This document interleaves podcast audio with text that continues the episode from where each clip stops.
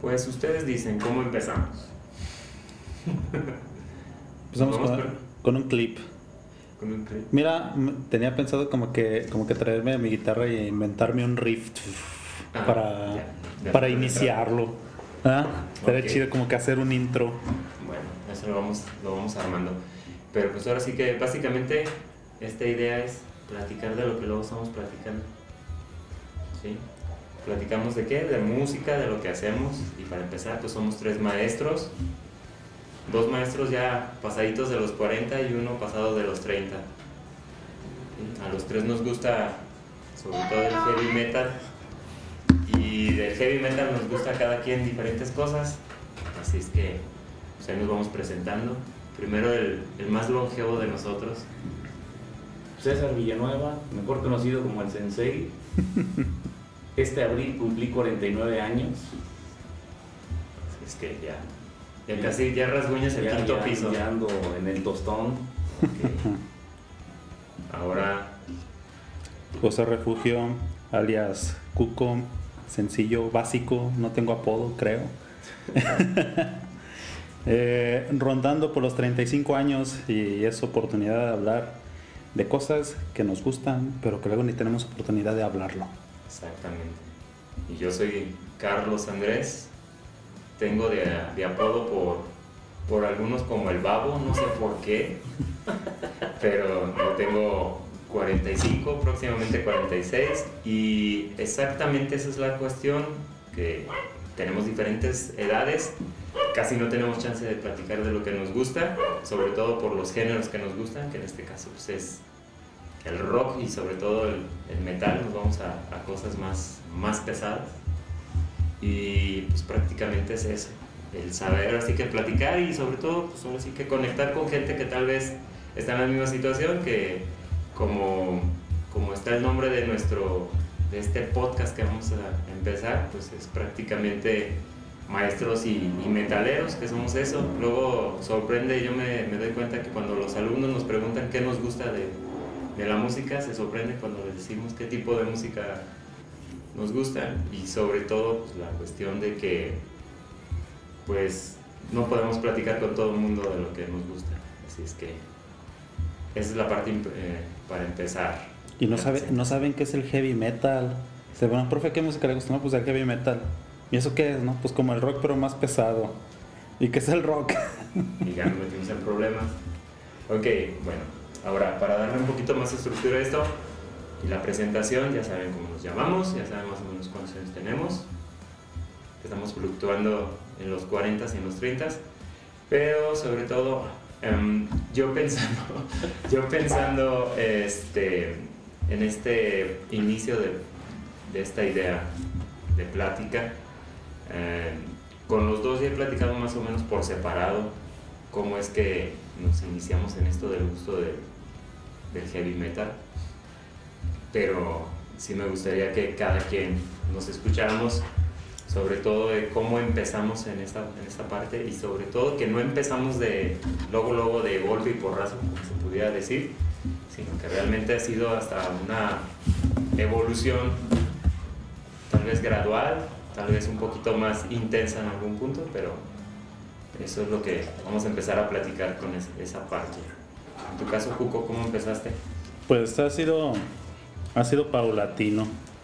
Y fue pues un descubrimiento que parte de una mudanza. Eh, cuando tenía 12 años nos cambiamos de, de colonia porque mis papás vendieron la casa y nos fuimos a vivir a zona centro donde había cable, porque donde vivía antes no había cable. Y eso me permitió conocer un canal de música, MTV. MTV cuando pasaban clásicos, estoy hablando eh, que ahora son clásicos, es el 2000 cuando empiezo a descubrir ese tipo de música. Y la primera banda o primer grupo que me empezó a llamar la atención y que me introdujo en, en el rock fue Bon Jovi.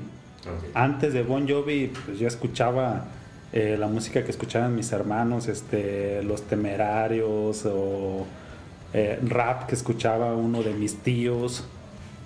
Pero cuando escuchaba Bon Jovi dije, ah, caray, pues esto está, está interesante, me gustó, me intrigó. Y luego después de escuchar a Bon Jovi, es- vi otro videoclip de una canción de Jade de Aerosmith. Dije, ah, este es como Bon Jovi, pero más chido. Y pues así empezó, empezó con eso. Pero pues todo se transformó. Ya hoy en día a esas bandas las tengo todavía este, en un nicho, o sea, son para mí muy valiosas, pero esa fue como que la catapulta para todo lo que siguió. Ajá.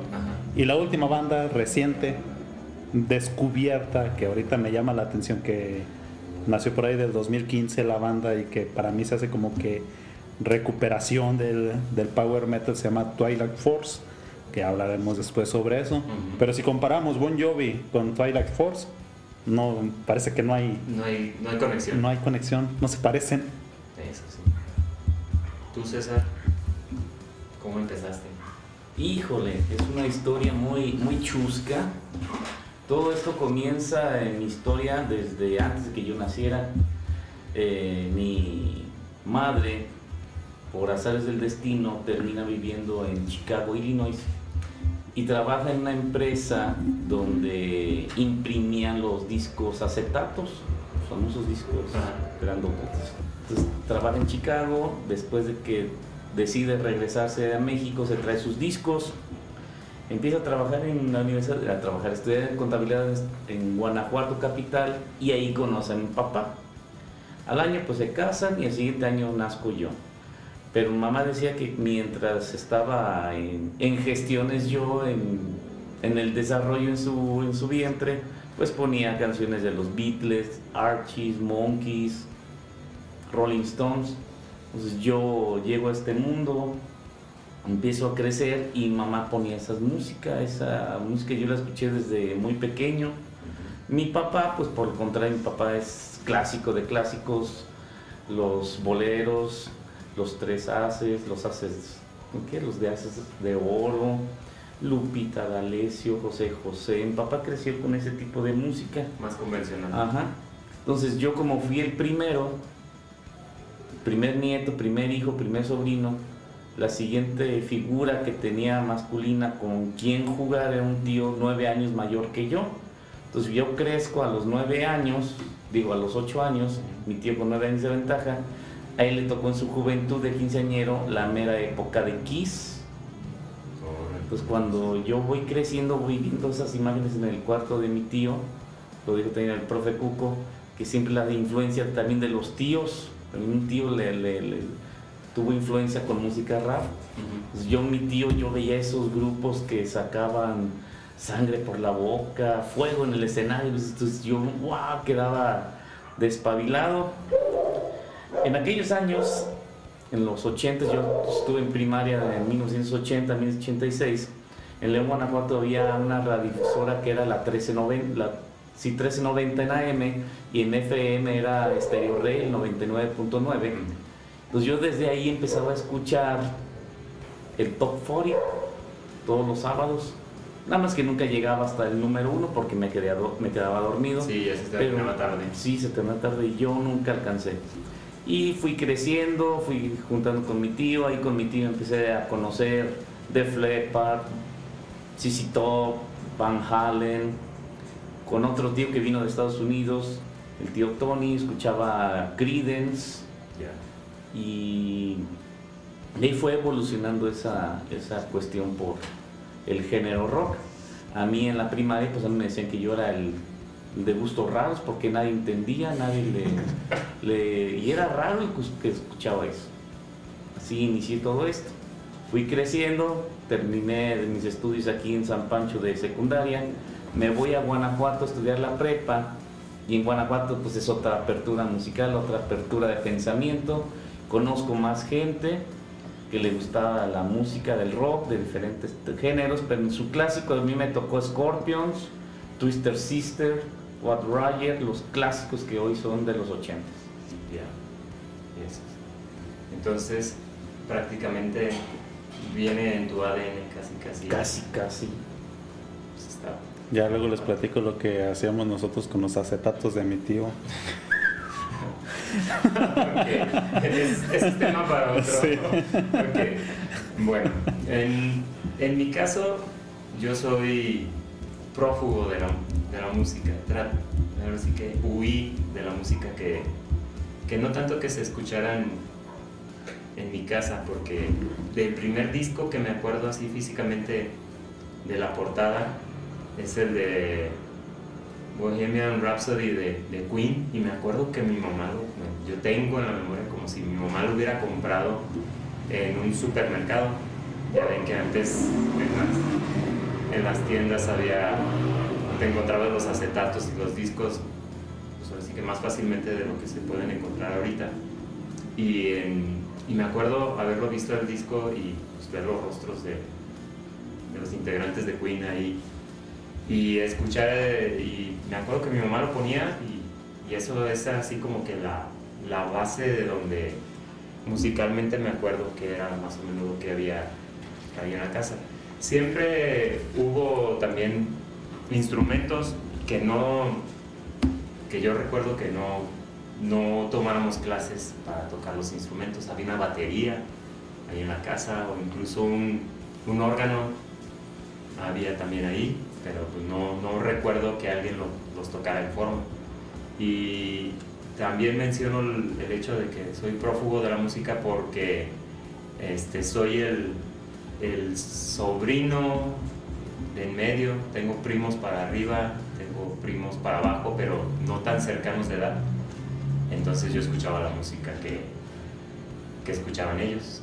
Entonces era muy, este, pues ahora sí que si ponían rock de los 80s, pues yo escuchaba rock de los 80s. Si ponían flans, pues yo escuchaba flans. Entonces, este, no había, así que tanta apertura en, en, este momento para que yo pudiera escuchar otras cosas que no fuera que, que escuchaba mi hermano mayor o escucharan mis primos más grandes. Entonces, lo que sucede es que antes yo andaba mucho en patineta y coleccionaba una revista que se llama Thrasher entonces, en la sección de, de, una de las secciones de ahí de la Thrasher, traía un apartado que era como la recomendación del disco del mes. Y, oh sorpresa, me encuentro primero Nirvana. Y dije, ah, ¿qué dijo? Vamos a comprar. Pues la recomendación, compro el disco de Nevermind de Nirvana. Y digo, ah, Chihuahua, esto está muy distinto a lo que ven, lo que ven mis primos pero donde fue la cabose fue cuando aparece Vulgar Display of Power de Pantera. Compro el disco y pues me doy cuenta que, oh my god, ¿y esto qué es? Y sobre todo que lo compraba en una, una tienda de discos que ya no existe, que se llamaba La Manzana Verde. Y ahí era calle Madero. Y ahí era donde te encontrabas todo lo que no vendían en otros lados. Entonces, pues ahí voy, encuentro que si está Vulgar Display o Power de Pantera, me hizo cara la chava que me lo vendió porque dijo, esto no es común que lo pidan. Yo comprando, hasta llegué con mi revista y así, mira, quiero este disco, hasta, le enseñé la página le enseñé la portada y la chava, ah, pues déjame lo busco y el, y el señor que se dedicaba a buscar en su computadora ahí de principios de los noventas, ahí más o menos le rascaba y dice, no, sí, sí lo tengo y también se me quedó viendo así como que, ¿seguro que quieres esto? Sí. Y ya cuando llegué a la casa y lo puse fue así, qué pasó, o sea, nada que ver con plans, literalmente, nada que ver con plans. No. Era ese, era ese o matando güeros. ¿Con cuál crees que te hubieran hecho? no, todavía creo que, que, todavía no estaba tan, tan de nicho todavía entrando aquí a, México. Pero ese es precisamente, yo siento que esa es la, la pauta que hizo que, que escuche lo que escucho. Porque cada vez busco música más elaborada, más compleja y sobre todo más rápido. Entonces, este, yo creo que ya el speed metal ya lo, lo pasé hace mucho. Ya lo rebasé. Ya lo rebasé. Entonces, este, y esa es la parte que me gusta a mí. Realmente el, el haber tenido primos grandes que se han quedado con, con un género musical y sobre todo con canciones que son de cuando eran jóvenes, es lo que a mí, a mí me motiva mucho para buscar música nueva como, dice, como dijiste tú, Cuco, que pues, prácticamente hay, hay canciones que ya las tienes ahí guardadas y que te gusta, este, que regresar a ellas, pero aún así yo sigo buscando y buscando y buscando. Hasta he llegado al, al grado de que alguna vez tuve un, un iPod de 128 GB, el cual tenía más de 60 mil canciones. En el, en el hecho de estar buscando música. Me encontraba algo nuevo y escucho algo nuevo y ahorita sobre todo me baso mucho en la tecnología. Uso mucho el Shazam, Mm. que escucho una canción y luego lo voy a Shazam a trabajar.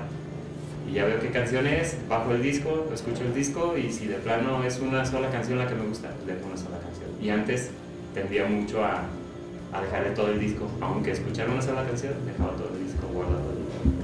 Eso era, ahora sí que a grandes rasgos como, como empecé y hasta donde voy ahorita. Así es que, Ya muy distantes de, sí. de las bases. Así es. Yo cuando comenzaba con los discos, a mí me tocó el, el boom del desarrollo del compact disc. Entonces veíamos, a mí me tocó los mejores años de, de MTV, finales de los 80, principios de los 90, hasta inicios del 2000, donde hubo mucha variedad de música. Entonces yo escuchaba un determinado grupo, me gustaba, me gustaba una canción, iba a ese lugar sagrado, era la manzana verde, llegaba así, era un santuario, llegaba las paredes tapizadas de póster, discos, cassettes, acetatos y, y pedías tal canción, tal grupo, tal canción, tal grupo de discos pasados y luego comparabas el disco pasado al nuevo disco que estabas escuchando y era un sonido completamente diferente y hasta ni, ni te gustaba, Sí, no sí. te agradaba porque era en un disco anterior. Luego, a ver, vamos a conseguir el anterior del anterior. Ya uno andaba investigando, no había tanta internet como antes, con los compañeros, porque me tocó estar una temporada en la antes era la UBAC, ahora la Salle. Y ahí encontré dos cámaras que eran más, más pesados en su momento, porque ahí con ellos empecé a conocer el movimiento underground, empecé a conocer con ellos Benediction, Ya. Samael, Resurrection. Entonces veo esa situación y de, de escuchar eh, Twister Sisters, Poison, Motley Crue, escucho un Entombed. Pestilence. Ya, canijo, ya, ¿qué, qué es esto? Luego de ahí hubo una, una- un boom también en el death metal. Salen grupos como The Side, eh, Morbid Angel. Luego de ahí brinqué a otros grupos escuchando black metal. En su momento era Entombed. No, en este. Mayhem, clásico Mayhem. Bursum, Dark Throne. Uno que tenía un castillito en la portada. Empero. Casi todos los de Black sacan un castillito. O una iglesia. y quemándose. Entonces sí, sí es curioso porque coleccionabas discos por una canción. Era la, o sea, la ventaja de la tecnología, que escuchabas todo el disco, ah, no me gustaron estas canciones, nomás me quedo con esta. De hecho es el como la virtud que tiene ahorita la tecnología de tener todo en digital, porque puedes escoger un- una sola canción y no quedarte con, con todo lo demás. Y antes era comprar el disco, chutarte todas las canciones para poder escuchar una. Y luego también cuando no se tenía todavía el disco compacto, ¿qué era lo que pasaba? Tener cassettes. Entonces era adelantar y estar buscando y, ah, ya va a empezar la canción. Pero luego cuando la tecnología fue evolucionando, ya estaban los estéreos en los coches o incluso en las casas que ya nomás le ponías a adelantar y solito se paraban la canción cuando se terminaba y empezaba la otra. Entonces, Ah, esa era buena tecnología. digamos, esa era muy buena tecnología. El- lo chistoso aquí es que, ahora sí que teniendo más de 40 años, nos tocó un cambio generacional tecnológico muy, muy impresionante. ¿Por qué? Porque realmente pasamos del acetato a los cassettes y de los cassettes pasamos a los CDs y dentro de los CDs pasamos de los reproductores de CDs que no brincaban porque antes no le podías ni poner el dedo encima del reproductor porque brincaba y empezaba otra vez la canción o se brincaba la siguiente canción. Entonces, ¿qué es lo que sucede? Eso también nos enseñó a apreciar ciertas cosas que era como escuchar los programas de radio y grabar de la radio para poder este, sacar las canciones cuando no las podías conseguir porque hasta te, en los programas de radio te avisaban qué canciones era la que seguía después del comercial. Entonces tú ya tenías listo tu, tu grabadora en la Cassette. estación y tu cassette ya dejabas listo y ya empezabas a grabar. Y lo malo era cuando se aventaban el, el, el speech de la, de la estación, su, su pequeño comercial antes de que empezara o cuando iba empezando la canción y tú así, ah, ya cállate. Entonces, este, ahorita pues hablar de plataformas digitales en las cuales puedes escuchar un montón de canciones es más padre porque ya te vas específicamente a la, a la canción que te gusta. Entonces sí está, está muy padre esa parte. Y era arriesgar antes de la tecnología. Yo me basaba en las portadas. Ah. Cuando empecé a comprar discos, yo no conocí la manzana verde. Ah, verde. Yo ya fui directo a Mixup. Ok. Y ahí en Mixup, pues también, eh, cuando yo empecé a comprar, todavía había muchas opciones de discos. Ah, sí. Y estaban el top 10 de cierto género, estaba, la, estaba toda la isla área. de rock, Ajá. de rock en español, estaba la zona de metal y pues me sentía en el paraíso cuando entraba y miraba las portadas y yo decía, bueno, pues una, una portada chida, una portada interesante, pues es la, la que voy a, A comprar. a- a comprar. Y creo que así fue también como compré mi primer disco de, de heavy metal. Creo que el primero que compré fue una banda española que se llama Red Wine. Este, compré el disco por la portada, era un disco azul con este de esa disquera de Scarecrow. Mm, Y lo compré, lo vi, dije, ah, pues está chida, está chida la portada. Yo era seminarista, este, y la portada del disco era una niña en una cama, como si estuviera siendo poseída. Ok. Digo, esto está muy interesante. Lo compré, lo escuché, lo escuchaba en las noches de forma clandestina porque no estaba prohibido Ajá. que escucháramos música ahí en el, en el seminario. Me lo ponía con los audífonos de noche, decía, yo creo que me va a salir el diablo por andar escuchando esto, pero no, era power metal y ahí lo descubrí ese, ese género. Este y en cuanto le escuché dije, no, yo quiero puros discos de estos. Y de ahí, de ahí empecé, pero era por portada. Pero eran, a ver, pero eran, querías discos de estos por las portadas Con esos o por el tipo de música que se escuchaba Y luego es en que- relación a, la portada. Dentro de, dentro de esos discos Ajá, venía un póster ok. Ah, sí, sí. que sí. tenía todas las carátulas de Ya. muchos más.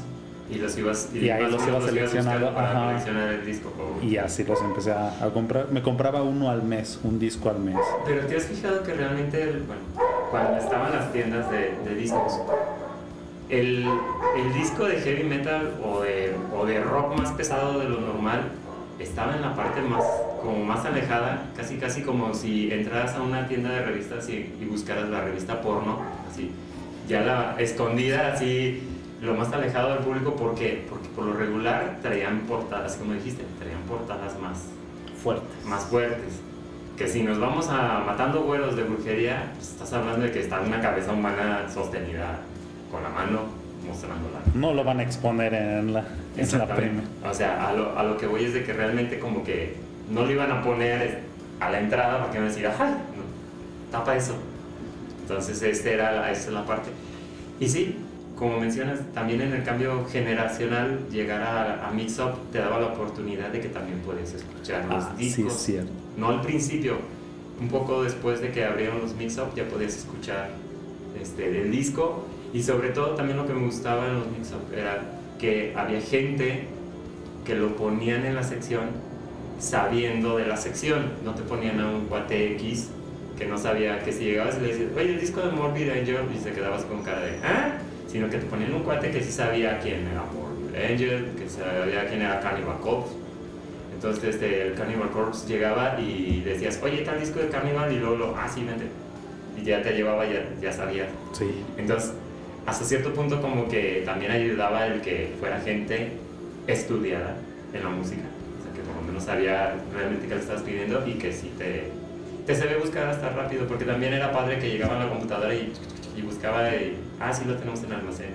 Dices, bueno, es una verdad. Porque llegar a otras y decir, este, tienes uno de Pantera y, y decían, ah, canijo, ¿y ese, ¿y ese norteño quién es? Allá enfrente hacen chocomil. Y eran más costosos también, porque estos estaban con otras categorías de precios, la mayoría eran de importación Ujú. y sus precios siempre esta- eh, oscilaban con el código de B12, B15, B17, B27, que pues lo podemos traducir como 250, 300 pesos. Y los otros, los clásicos, los accesibles para las personas, este, para el público en general o 80 popular, pesos. 100 pesos, 80, máximo 100. Sí, sí, sí. Y les decían precio amigo. Ajá. Entonces, En 99.99. aquí, ahora sí que, si hablamos así como de un disco un específico que tú digas, ok, si escuchaba rock, rock pesado, porque incluso yo, creo- yo siento que hablar de rock pesado es hablar como de bandas un poquito más, más elaboradas. Todavía no llegamos a heavy metal, que ya estamos hablando así como más cuajado, más estructurado. ¿Cuál crees tú, Cuco, que sea el disco así que dijiste, aquí es donde... Ah, pues justo este que comentaba. Red Wine, el disco se llama Sueños y Locura, es una banda española y las canciones que ellos ejecutan es una versión power metal en español muy parecido al estilo que hace Halloween Ok. de Red Wine. Ajá. Brinqué a Halloween porque en ese disco tenían un cover que se llama Rise and Fall. Y ese Rise and Fall viene en el disco de Keeper of the Seven Keys parte 2 y dije, no, esto está bien chido, estos son mi- mis meros moles, esto me gustó, esto se me hizo interesante. Fue ese disco, Sueños y Locura de Red, de Red Wine. ¿Tú, César, cuál? Híjole, va a estar difícil. Porque yo escuchaba desde los Beatles, Ajá. Archie's Monkeys, luego me pasé a Kiss. De Kiss conocí Def Leppard, yo creo que sería ese parteaguas para ir conociendo. eh, no un, no una- un disco en especial, sino una canción en especial. Porque yo sentía que se acababa el mundo cuando escuchaba Scorpions con la de rock and rollándote como un huracán. Yo estaba en primaria y yo sentía que ese era ya, ya venían los extraterrestres a terminar el mundo. Era la canción más maldita en su momento que yo había escuchado. Y ahora la escucho y suena como una canción para Balada. niños de kinder. Una balada. Eh, bueno, yo creo, a mí el, a mí el, a mí el, ahora sí que era, era muy fan de Pantera, bueno, sigo siendo fan de Pantera, pero yo creo que cuando salió el disco el de Grace on the Tranquil, porque era donde ya de los últimos donde empezaron a, a meter ya un poquito ya más complejas las canciones, porque si hablamos del primer disco de Pantera, pues es glam. Incluso la portada tiene un- una panterita con medio humanizada, tiene sus brazos y, y sus piernas y hasta trae un calzón tipo luchador. Y colorido. Y muy colorido, es rosa, aparte, la portada es rosa. Y ya cuando dejan el glam y empiezan a evo- a evolucionar, cuando llegan a este de, de Southern Tranquil, ya es más complejo, incluso la batería es más, más elaborada. Bueno, a mí siempre me, yo soy baterista autodidacta, me, me gustó siempre pegarle la batería. No digo tocar, pegarle, porque no tengo los estudios necesarios como para decir que la, la tocaba.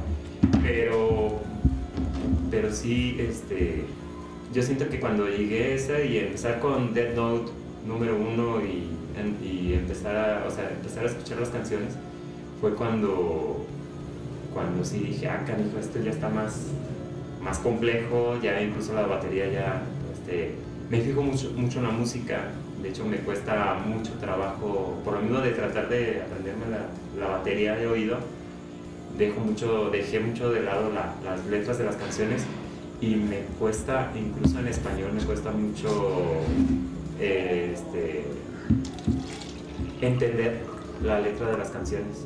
Luego, hasta aunque sean en español, me ando preguntando a mi esposa, oye, ¿qué dice? Por lo mismo que me fijo más, más en, el, en el beat de la música que en la letra. Y cuando escuché ese disco sí fue así de, ¿se puede la música más rápido? Porque referencias rápidas antes, pues tenía, no sé, Metallica con el trash. Y, pero luego cuando escuché Slayer dije, ah, canijo, se puede todavía más rápido. Y ahí fue la cabose porque ya empecé y más rápidos y más rápidos y más rápidos. Y pues, ahorita ando con Infant Annihilator y ese cuate, el baterista de ese grupo, toca más de 220 revoluciones por minuto. Entonces, este, pues ya es prácticamente una, una metralleta. Toca, rapidísimo y me llama mucho la atención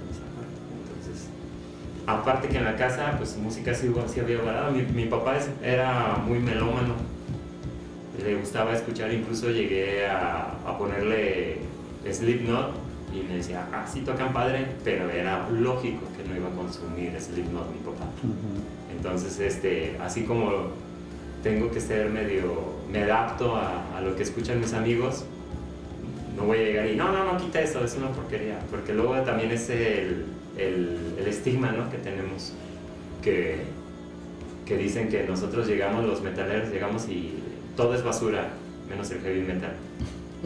Entonces, en parte sí tienen razón, Es que- en parte sí tienen, pero tampoco llegamos tan, tan drásticos a tratar de quitarle la música a los demás. A menos de que sea reggaetón, no es cierto. Entonces, este, somos de mente muy amplia, yo creo. Creo que somos bastante este, pacíficos Y empate. y empáticos. Así es que, aparte somos tres maestros, no podemos ser de otra manera. Así es que somos, somos muy amplios de, de mente. Entonces, sí, este, pues yo creo que, que esos son los, los, a grandes rasgos, nuestros inicios. Yo siento que, que podemos este, abarcar, pues ahora sí que si nos vamos a toda la historia de- del heavy metal, pues vamos a ir muy, muy, muy, muy atrás. Entonces, este, pues lo vamos a ir explorando, vamos a ver qué, qué va saliendo, qué puede funcionar, a ver qué les gusta también. Pues vamos a, ahí les voy a, a poner el, vamos a poner un correo. Ah, sí. Tenemos un correo, es maestrosymmetaleros.gmail.com para empezar. Ahí nos pueden dejar un mensajito a ver qué tal. Si, si hay alguien, un, un alma caritativa que nos escuche, o un metalero perdido, desconsolado porque nadie lo entiende, pues eh, aquí lo vamos a entender. Entonces, este, esperamos que, que ya en el siguiente se escuche mejor, que en el siguiente no se escuchen los perros o, o, los, o los autos con música de tumbado de Agropecuario. agropecuario. Corridos tumbados o Belicosos. Pero belicosos, es lo, de hoy. Belicosos con gonorrea. Entonces, este, vamos a ver qué tal funciona. Esperemos que, que nos escuchen. Tal vez no pongamos música de fondo todavía, estamos en, en esas, a ver qué tal. Y pues ya eh, en próximos, en próximos podcasts vamos a ver este, si ya metemos un intro, a ver qué tal. Entonces, este, esperemos que les guste, que, que nos sigan y pues, nos vemos a la siguiente, a ver qué tal. Que pasen bonita noche, buen fin de semana, cuídense todos, banda. Nos vemos en siete días, ocho días. Nos estamos escuchando. Bye.